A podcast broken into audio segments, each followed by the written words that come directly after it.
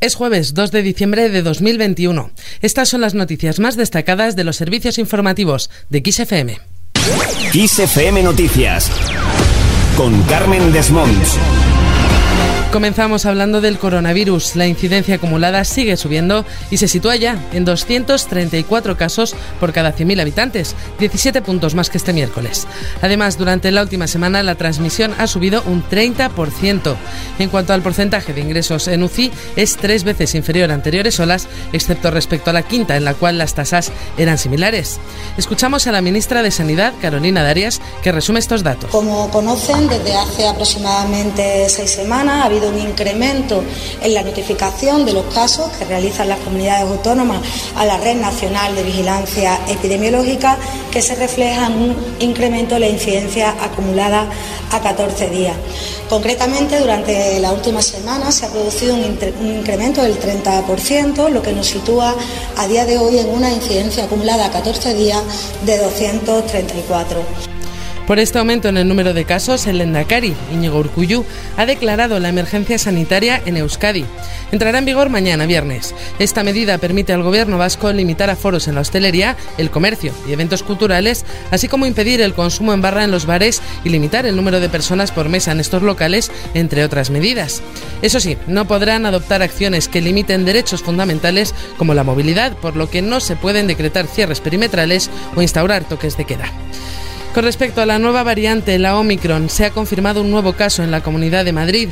Se trata de un hombre de 62 años que había recibido las dos dosis de la vacuna de AstraZeneca. Además, se trata del primer caso de transmisión comunitaria, es decir, que no había estado en África en fechas recientes.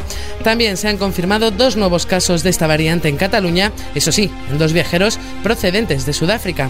Así lo ha explicado la ministra de Sanidad. En el caso concreto de, Omicron, de la nueva, de la nueva variante, de la que conocemos que progresivamente va dominando las muestras que se secuencian en el cono sur de, África, comentarles que a día de hoy en España tenemos ya cinco casos confirmados por secuenciación. Hay otros que están en estudio eh, pendientes de, secuenciación y de, y de confirmación de estos cinco casos sí que es importante destacar que uno de ellos, que fue notificado por el Servicio de Alertas de la Comunidad de Madrid al CAE durante la tarde del, día de hoy, es un caso donde no existe el antecedente de un viaje a la zona de riesgo ni aparentemente otro vínculo epidemiológico de contacto con ningún caso. Cambiamos de asunto y nos vamos al Congreso de los Diputados, donde hoy se ha aprobado la reforma de la ley de tráfico. En esta nueva legislación se pone el acento en los comportamientos al volante más peligrosos. Es el caso de utilizar el teléfono móvil, que pasa de estar penado con la pérdida de tres puntos a perder seis, además de la multa económica. También se ha eliminado el margen de 20 kilómetros por hora para adelantar en carreteras convencionales y por primera vez se legisla sobre los nuevos medios de movilidad personal como los patinetes. Además, el Congreso de los Diputados ha convalidado la reforma del impuesto de la plusvalía y ha aprobado su tramitación como proyecto de ley con el objetivo de que los grupos puedan introducir enmiendas. No obstante, no todos los grupos parlamentarios están de acuerdo con esta medida. Desde RC, Joan Margal ha dicho que es un parche. Por su parte, Mari Carmen Martínez Granados, de Ciudadanos, ha abogado por aumentar la financiación de las entidades locales a costa de los tributos estatales que graban plusvalías de bienes e inmuebles, tanto en IRPF como en sociedades, pero suprimir el de plusvalía. La escuchamos. A los liberales nos gustan los impuestos bajos, sí, pero nos gusta más que se cumpla la ley, que el Estado de Derecho guarde y garantice nuestros derechos y libertades. También se ha aprobado la reforma de las pensiones que las vuelve a subir con el IPC y se ha aprobado la ley de interinos, aunque eso sí, esta tendrá que ser aceptada ahora por el Senado. ¿Qué le voy a hacer si yo nací en el Mediterráneo?